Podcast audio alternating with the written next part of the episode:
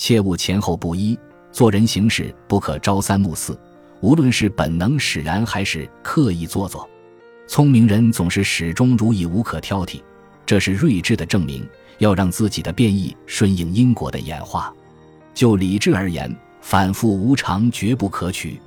有些人一天一个模样，甚至连智力都会有所不同，更不要说心思和意向了。